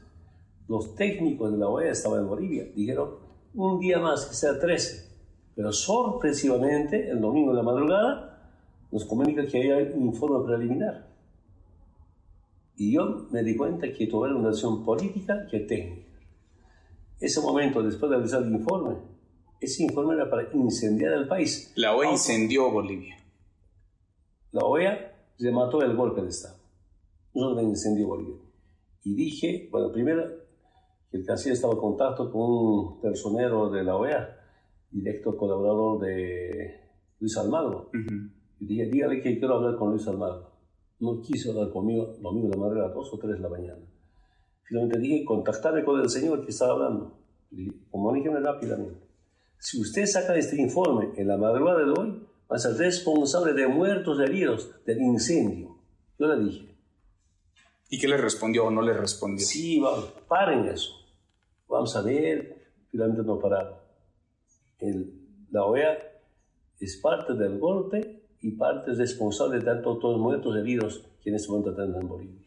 Ya con ese informe publicado, usted aún así convoca a nuevas elecciones o le pide a la Asamblea Legislativa que convoque a nuevas primero, elecciones? Primero yo pedí, quiero decir, yo pedí, pedí primero diálogo durante la semana a los partidos que han obtenido asambleístas rumbo al Bicentenario. No quisieron. En segundo, de la mañana, yo pedí, si quieren nuevas elecciones, ningún problema, vamos a las nuevas elecciones, con un nuevo Tribunal Supremo Electoral. Además de eso, si quieren, sin Evo Morales. Sin Evo Morales. ¿Usted estaba dispuesto a no participar en el Dije proceso electoral? públicamente todo para pacificar Bolivia. Es la primera de las partes, es un fragmento de esta primera parte que le voy a mostrar de manera íntegra hoy por la noche a las 8 de la noche en Noticias República MX por ADN 40, una conversación en exclusiva con el expresidente de Bolivia, con Evo Morales, que nos dice, aunque algunos quieran seguirle llamando presidente. Yo soy expresidente, ya voy camino a ser expresidente. Hablaremos también con él de su decisión de llegar a México, del viaje, cómo se da este viaje que tuvo que cambiar de ruta en más de una ocasión, un avión mexicano que aterriza para llevarlo de Cochabamba, el departamento de Cochabamba, hacia la Ciudad de México, que en primera instancia hace una escala en Perú, en Lima, Perú, no le reabastecen el combustible, no le permiten después el acceso al espacio aéreo boliviano, después puede aterrizar, llevar en su interior a Evo Morales, pero ya no le es permitida la recarga de combustible en Lima, Perú, debe desviarse a Paraguay, Asunción, porque tampoco Ecuador le permite aterrizar, Brasil tampoco, Chile menos. Es, vaya, un periplo lo que se vivió y Evo Morales nos lo contará en exclusiva de manera íntegra por la noche, 8 de la noche, Noticias República MX en ADN 40 y mañana la segunda parte de esta conversación, de esta charla con el expresidente de Bolivia. Casi llegamos a la media hora con 27, pausa y volvemos con un resumen de lo más importante del día, esta mesa, la mesa para todos. No te levantes. Podrías perder tu lugar en la mesa para todos. Con Manuel López San Martín. Regresamos. Este podcast lo escuchas en exclusiva por Himalaya. It's the holy grail of stadiums in Mexico. Listo operativo para el partido de la NFL en Estadio Azteca. Participarán de 3.351 policías, 150 vehículos, 8 motopatrullas, una ambulancia y un helicóptero para vigilancia del juego Cargadores de Los Ángeles y Jefes de Kansas City.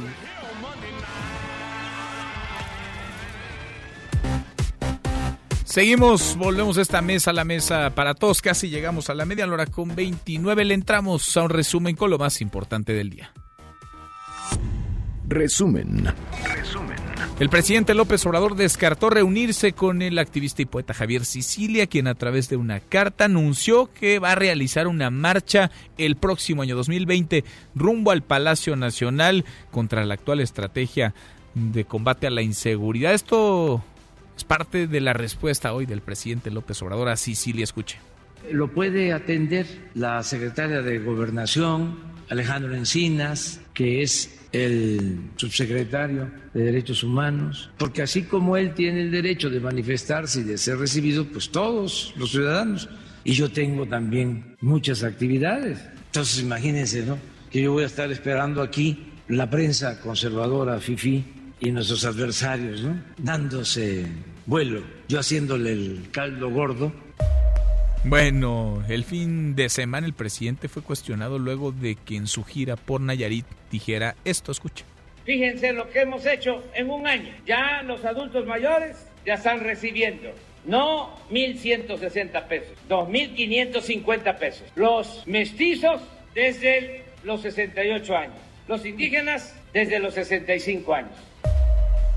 Bueno, y platiqué en esta mesa, la mesa para todos, con Xochil Galvez sobre este asunto. Ahora le muestro lo que nos decía la excomisionada, la ex titular de la Comisión Nacional para los Pueblos Indígenas. Antes el presidente negó que fuera racista su comentario, aseguró que el verdadero problema es dar apoyo a los indígenas, a los grupos indígenas. Escuche lo que dijo en la mañanera. La verdad, vergonzoso que no se acepte el trato especial a los más pobres, a los indígenas, y se piense que eso es racismo.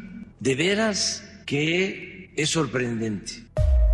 Bueno, y ahora sí lo que nos dijo la senadora del PAN, Xochil Gálvez, sobre estos pronunciamientos, las palabras del presidente López Obrador yo creo que la intención es buena, pero también hay una complicación si tú en un mismo municipio quieres apoyar de manera diferente al indígena que al no indígena. Esto es porque él no puede cumplir una promesa de campaña. Él dijo en su campaña que daría el apoyo a adultos mayores a partir de los 65 años. Hacienda le dice no hay posibilidades, no hay recurso que alcance, váyase a los 68 años. Decide dejarlo a los indígenas. Yo diría, tiene que decir a los municipios indígenas. Y comparto con el presidente el que no, no es un tema de discriminación. O sea, creo que ahí fue un extremo por el cómo lo parafraseó.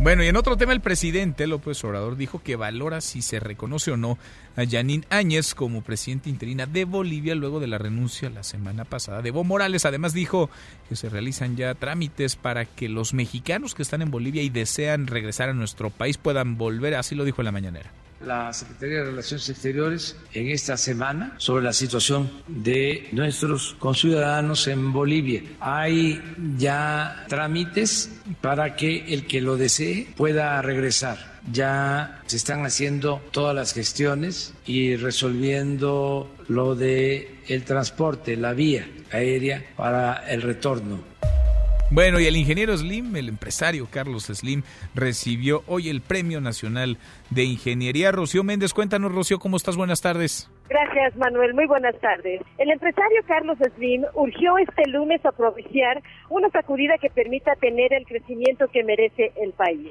México, dijo, debe empezar a aprovechar las facilidades de financiamiento para impulsar la infraestructura, sobre todo en el sureste, y apremió la recuperación del poder adquisitivo. Es un punto de vista que hago de alguna forma, comparto con el arquitecto Joaquín Álvarez Ordóñez, en cuanto a que necesitamos ya una sacudida, una transformación, un cambio que nos permita empezar a tener crecimientos que son los que merece nuestro país. Y me diría igual que el, arquitecto que los ingenieros y trabajadores de la construcción en México, así como las empresas del ramo grandes, medianas y pequeñas, estamos listos. El presidente Andrés Manuel López Obrador entregó en Palacio Nacional los premios nacionales de Ingeniería y Arquitectura. Es importante reconocer la arquitectura y la ingeniería como parte fundamental del desarrollo de nuestro país. La ingeniería es básica y la, la arquitectura lo mismo, es lo que embellece las obras. Nos da mucho gusto participar en este acto, en esta ceremonia en que se entregan los premios de arquitectura y de ingeniería al arquitecto Joaquín Álvarez Ordóñez y al ingeniero Carlos Slim Elu. Es el reporte al momento. Gracias, muchas gracias Rocío y la Secretaría de la Defensa Nacional habría gastado 9.114 millones de pesos entre enero y septiembre en la construcción del aeropuerto en la base aérea militar de Santa Lucía sin que se conozca hasta ahora el destino del 98% de estos recursos. De acuerdo con el tercer informe trimestral de las finanzas públicas, 5.299 millones de pesos fueron ejercidos en el periodo junio-septiembre, durante el cual no fue posible iniciar el proyecto ya que estaban vigentes aún las suspensiones judiciales que lo impedían. Platiqué en esta mesa, la mesa para todos, con Berta Luján, aspirante a la dirigencia de Morena y la presidenta del Consejo Nacional de ese partido. Y es que hay un jalón, hay una grilla y no se ponen de acuerdo ni en el método ni en las fechas, en los plazos para renovar la dirigencia. Tenía que haberse dado ya esta renovación en noviembre de este año, pero el asunto se va a ir hasta el próximo, hasta 2020. Esto es parte de lo que nos dijo poner estos obstáculos al cumplimiento de nuestro estatuto, pues finalmente contra quién atenta contra Morena y de parte de quién, quién gana, pues los adversarios de Morena, obviamente. ¿Algunos de esos adversarios de Morena estarían dentro de Morena? Pues sí, tenemos dentro y fuera, creo que cada quien ha ido tomando su posición y sus acciones hablan pues por sí mismas. Entonces la misma militancia ha ido ya ubicando en dónde están los amigos y ahora sí que los adversarios, algunos de los cuales están dentro, pero la mayoría fuera. Bueno, y autoridades del gobierno de la Ciudad de México alistan el operativo, está a punto ya para el partido de la NFL de esta noche, el Monday Night es en nuestro país, es en la Ciudad de México. Juan Carlos Alarcón, ¿cómo van las cosas? Juan Carlos, buenas tardes. Gracias, Manuel, ¿qué tal? Muy buenas tardes. La Secretaría de Seguridad Ciudadana aplica un dispositivo de vigilancia y vialidad en el Estadio Azteca con motivo del encuentro de los equipos de NFL, jefes de Kansas City contra cargadores de Los Ángeles, el cual se disputará en el Estadio Azteca este lunes por la tarde-noche. La acción policial tiene como objetivo garantizar la integridad personal y patrimonial de visitantes, participantes y de la ciudadanía en general. Por esa razón, la dependencia desplegó este día a 3.351 policías, apoyados con 150 vehículos, 8 motopatrullas, una ambulancia y un helicóptero que además de prevenir faltas administrativas e ilícitos, están encargados de regular el tránsito vehicular. Ante la afluencia de aficionados, la policía capitalina recomienda las siguientes alternativas. Viaducto Tlalpan, Anillo Periférico, Boulevard Gran Sur, Avenida Santa Úrsula y la calle Santo Tomás. La dependencia exhortó a respetar los accesos vehiculares y peatonales del Coloso de Santa Úrsula y en caso de una emergencia localizar el punto de seguridad más cercano para evitar obstrucciones viales debido a que no se abrirá al público el estacionamiento del Estadio Azteca, se invita a los asistentes a utilizar las cuatro estaciones remotas con autobuses ubicados en Auditorio Nacional, Expo Santa Fe, Plaza Carso y el Estadio de Ciudad Universitaria, informó Juan Carlos Alarcón. Gracias Juan Carlos, muchas gracias, muy buenas tardes. Hasta aquí el resumen con lo más importante del día.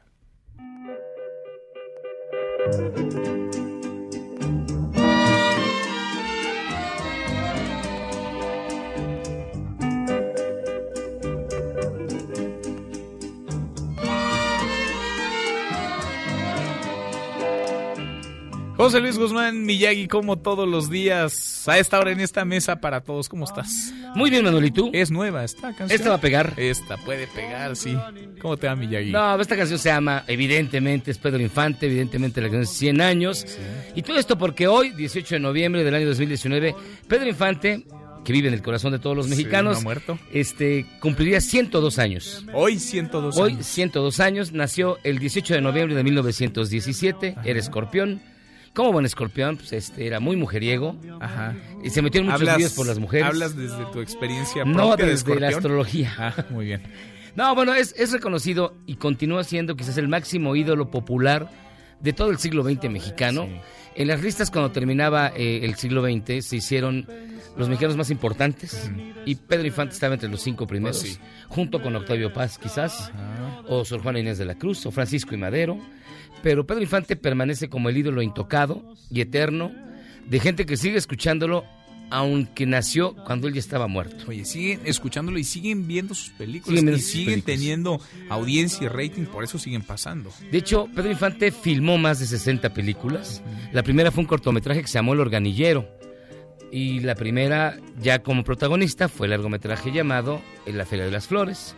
Es, es más reconocido por las películas que hizo junto a Ismael Rodríguez, donde definió en muchos aspectos hasta el habla del, del mexicano, del chilango, por llamarlo de alguna manera, este tono exagerado para hablar manito, eso, aparece en Nosotros los Pobres. Sus frases se han convertido en míticas, como Pepe el Toro es inocente, Torito, este, muchísimas más. Muchas. Ganó el, el Oso de Plata en Berlín por la actuación en la película Tizoc, que fue la única que hizo junto a María Félix. Hizo también una película únicamente junto a Jorge Negrete, a quien admiraba mucho, pero también le tenía miedo porque tenía una gran voz. Y Pedro Infante decía que tenía un chisguete de voz. Oye, ¿y se llevaban bien o no? Porque ahí en torno a bien. esa relación también hay muchas. No, de hecho Pedro Infante lo que tenía es que se va muy bien con todo el mundo. Todo el mundo, desde Tintán hasta Eh, Cantinflas, que dicen era insoportable, se va muy bien con, con Pedro Infante. Fue una muerte que se lamentó mucho, ocurrió el 15 de abril del 57. Un avionazo. Un avionazo, porque además él conducía sus propias avionetas, tenía el vicio de volar. Y además era un hombre que comía mucho. Algunos historiadores señalan que detrás de su físico perfecto, porque practicaba muchos deportes, estaba enfermo. Él tenía diabetes. Por eso consumía enormes cantidades de alimento y no subía tanto de peso porque estaba ya realmente enfermo. Eh, esto aparece en un libro que, que, firmó Gustavo García, una investigación muy profunda que hizo sobre la salud de Pedro Infante, que era un hombre bastante enfermo y con bastantes problemas, particularmente en su relación con las mujeres. Le gustaba, en la relación con las mujeres, jugar a ser el niño chiquito. Tenía como una doble personalidad muy extraña. Cuando las mujeres le descubrían sus infidelidades, él adoptaba como una doble personalidad y decía que no era él, sino había sido el otro, el señor malo, y empezaba a hablar como niño. Ah, Cuentan sus biógrafos que tenía ¿Y le ese. funcionaba eso? Y le- pues, no sé si le funcionó, pero pues cuando menos no le hicieron nada a sus exmujeres. Mira, qué interesante. Eh, Era, era bastante peculiar Pedro Infante. Pero toda su trayectoria y hasta su muerte quedan marcadas por pues este personaje que es tan grande, ¿no? Porque incluso sobre su muerte hay quienes hoy por hoy la siguen poniendo en duda. Le siguen poniendo en duda. Y como te decía a- anteriormente, de- es de los grandes mitos de los grandes artistas que fallecen en accidentes de aviación, como Carlos Gardel, como Glenn Miller, como muchos otros. Infante sigue siendo el cuate que todos queremos, el hijo que todas las mamás mexicanas quieren, el novio que todas las este, jóvenes quisieran que les llevara serenata. Y el cuate de borrachera que todos quisiéramos tener. Sigue siendo el mexicano ¿Y ideal sí tomaba? en todos los aspectos. ¿Tomaba mucho, Pedro No tomaba mucho, No tomaba precisamente por sus afecciones alimenticias, por, por la diabetes que tenía. Es eh, el ícono masculino del, de la época de época de oro del, cine mexicano, sin duda Sí. alguna. Sin duda alguna. Él ha pasado incluso, digo, te- mira, murió cuando tenía 39 años. Es decir, lo joven. recordamos, ya lleva más tiempo muerto que lo que Sí, duró sí, vivo. sí. Y sigue siendo eh, el ícono inalcanzable para cualquiera y que ya será inalcanzable por siempre. Pedro Infante. 102 Gracias. años. Muchas gracias, Miyagi. Gracias a ti, Manuel. Gracias. Pausa y volvemos. Hay más en esta mesa, la mesa para todos.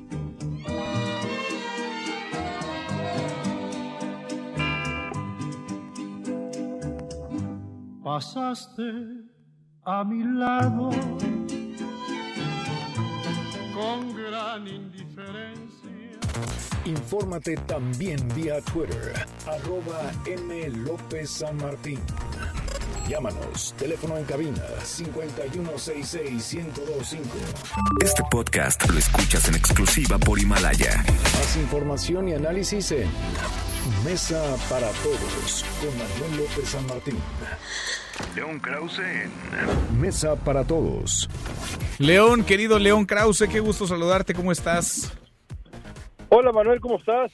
Bien, muy bien, León. Pues ahí va calentándose, ¿no? La contienda, las primarias sobre todo primero, después vendrá ya la contienda formal, el choque entre los demócratas y republicanos por la presidencia de los Estados Unidos. Y leíamos, te leíamos en tu columna del Universal y vale la pena irle poniendo la lupa algunos perfiles que no sabemos si van a llegar hasta la recta final, pero de que le van a poner sabor y que van a dar nota en estas próximas semanas, en estos siguientes meses, pues la van a dar, León.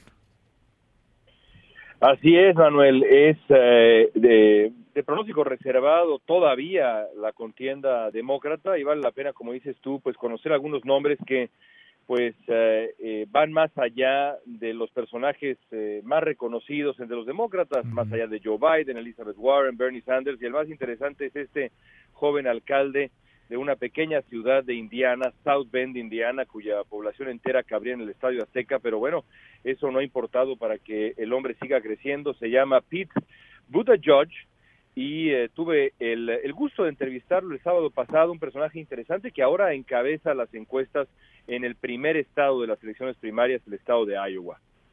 Ahora, este hombre, este personaje que uno diría, bueno, ¿de dónde salió? ¿Qué trayectoria tiene? ¿Qué mm, antecedentes? ¿Cómo está, digamos, por lo menos formado en la fila que ya hemos platicado, León, es muy larga, ¿no? Sobre todo del lado de los demócratas es una fila muy larga, pero me gustaría yo, tú que tuviste la oportunidad de platicar con él en este foro organizado por Univisión, que nos compartieras un poco ¿Qué te llama la atención? Después de haber entrevistado tú a tantos personajes, a tantos políticos de este lado de la frontera y del otro, ¿qué te llama la atención de un personaje, de un hombre como él, que te hace, pues por lo menos, verle posibilidades de seguir adelante, veremos hasta dónde, pero posibilidades de estar en esta contienda, así sea en la elección primaria?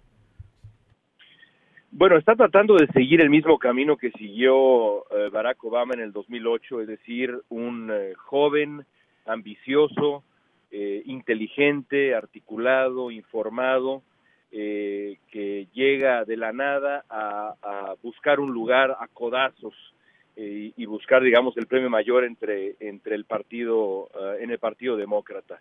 Eh, tiene sin duda las luces, tiene la inteligencia, tiene la elocuencia, lo que le falta es la calidez a, a Budapest. Tú, bueno, tiene esa experiencia, fue alcalde dos veces de una pequeña ciudad de Indiana, también es veterano de guerra, está lleno de, de, talentos que pueden ser útiles en campaña, empezando, eh, insisto, por su preparación, su capacidad intelectual, es de esos políticos a, los que uno les puede preguntar realmente cualquier cosa y están preparados para, para responder o para darle la vuelta a la pregunta eh, con, con, con, prestancia.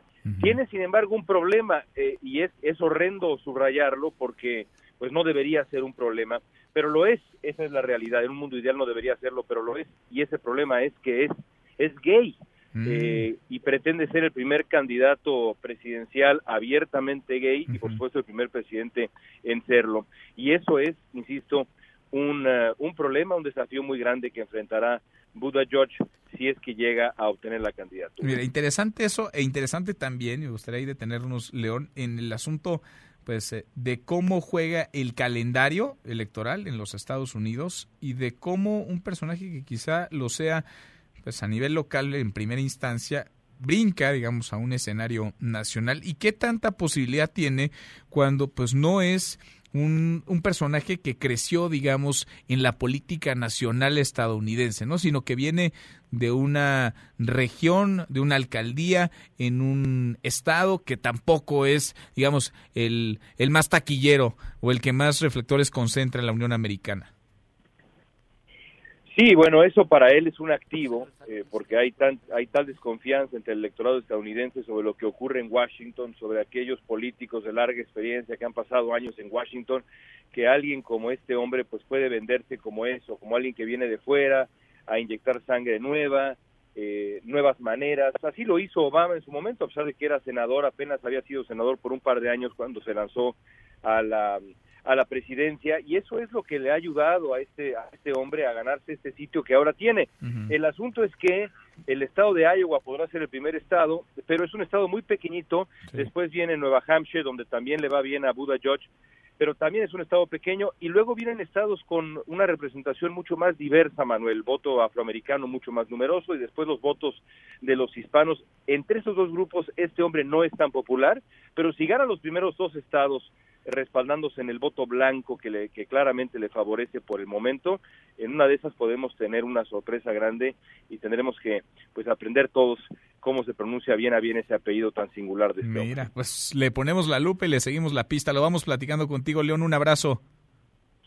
Otro para ti, gracias. Gracias, muy buenas tardes. Es León Krause en esta mesa para todos. Le damos un giro a la información. Mañana, mañana 19 de noviembre, es el Día Nacional contra el Abuso Sexual Infantil y nos llamó la atención el estudio que en esta ocasión Guardianes realizó, un estudio sobre la violencia en la primera infancia. La primera infancia que va de los 0 a los 6 años es una etapa, vaya, clave, fundamental en el desarrollo de cualquiera, pero es fundamental en términos, pues sí, alimenticios, físicos, pero particularmente también en el desarrollo del cerebro. Rosario Alfaro, directora de Guardianes, qué gusto saludarte, ¿cómo estás? Muy bien, Manuel, muy agradecida de estar aquí en tu programa. Al contrario, cuéntanos qué se encontraron, cómo desarrollaron este estudio.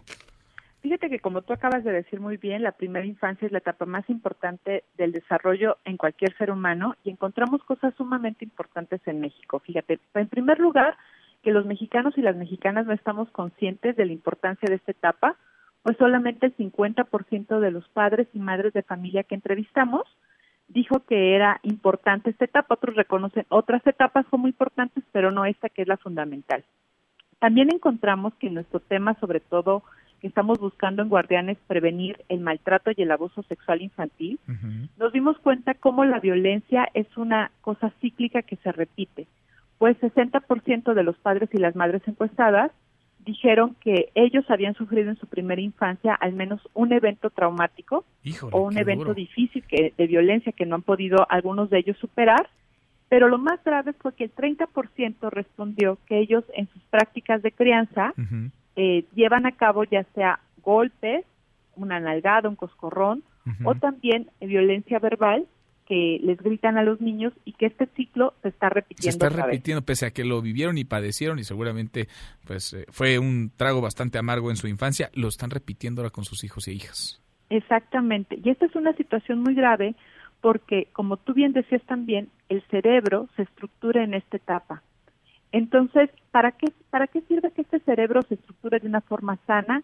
Para dos cosas principalmente. Para poder tener empatía que es la capacidad de sentirnos conectados con otras personas y para tener también resiliencia, que esta palabra siempre suena muy extraña, pero la resiliencia no es otra cosa que convertir en oportunidad de adversidad. Oye, y me llamaba la atención, Rosario, estoy platicando con la directora de Guardianes, Rosario Alfaro, prácticamente seis de cada diez papás y mamás no saben cómo identificar y enfrentar una situación de abuso sexual en niñas y niños. Sí, también es una situación muy grave porque, mira, Manuel, la verdad es que para todos es difícil detectar el abuso sexual, ¿no? No es, no son signos tan claros porque se pueden confundir con otros, con otras situaciones violentas que los niños estén viviendo o con otros traumas o, cosas difíciles que vivan. Pero al menos tener claro que hay síntomas como eh, un cambio de personalidad, un cambio de carácter, que el niño ahora presente estados de cólera, que, se, eh, que tenga rabia profunda, que tenga trastornos del sueño, trastornos de la alimentación, que pueda tal vez tener conocimiento de la sexualidad que no esté de acuerdo a su edad. Es importante que los papás y las mamás sepan que estos son síntomas que revelan que algo le está pasando a los niños y a las niñas y que hay algo que hacer. Porque ciertamente esta etapa es muy, muy importante lo que pasa en el cerebro, pero también el cerebro es la época en que es más flexible. Una cosa que hace daño a los niños puede marcarlos y dejarles secuelas que aún en la vida adulta se vean, pero también si hay una intervención oportuna, el cerebro es tan flexible en esta etapa que también hay una recuperación total del problema. Entonces, atenderlo a tiempo, eso es lo más importante. Y es importante también que nos quitemos el mito y la idea de que alguien que sufre una agresión sexual o una agresión física o emocional está dañado para siempre y es un producto marcado y ya no sirve. Los seres humanos somos resilientes y podemos recuperarnos de cualquier cosa. Qué importante ir hablando de estos temas. El marco, vaya, pues es inmejorable. Mañana es el Día Nacional contra el Abuso Sexual Infantil. Eh, cuéntanos, Rosario, ¿dónde se puede consultar? ¿Se puede consultar este estudio? Claro, pueden consultar el estudio completo en nuestra página que es www.guardianes.org.mx también lo vamos a estar este, moviendo en nuestras redes sociales, que nos pueden encontrar tanto en Facebook como en Twitter, como en Guardianes MX. Ahí pueden encontrar toda la información y el estudio completo. Vale toda la pena. Gracias como siempre. Gracias, Rosario. Muchas gracias a ti, Manuel. Gracias, muy, muy buenas tardes. Nosotros ya mero nos vamos, revisamos lo último en la información. En tiempo real, Universal. Infraestructura requiere invertir al menos 5% del PIB, dice Carlos Slim. López Obrador y Microsoft planean crear universidades. México valora si reconoce al gobierno interino en Bolivia. MBS Noticias. Elegir a la dirigente de Morena por encuestas, nos dijo Berta Luján. Con esto cerramos, con esto llegamos al final. Gracias, muchas gracias por habernos acompañado a lo largo de estas dos horas. Soy Manuel López San Martín, se quedan con Nicolás Roma y Radio Marca Claro. Nos vemos al rato 8 de la noche, Noticias República MX por ADN 40 y aquí nos encontramos en esta mesa, la mesa para todos. Mañana, como todos los días, pásenla muy bien, ya casi es. MBS Radio. MBS Noticias presentó Mesa para Todos con Manuel López San Martín. Un espacio donde todos tienen un lugar. Este podcast lo escuchas en exclusiva por Himalaya. Si aún no lo haces, descarga la app para que no te pierdas ningún capítulo. Himalaya.com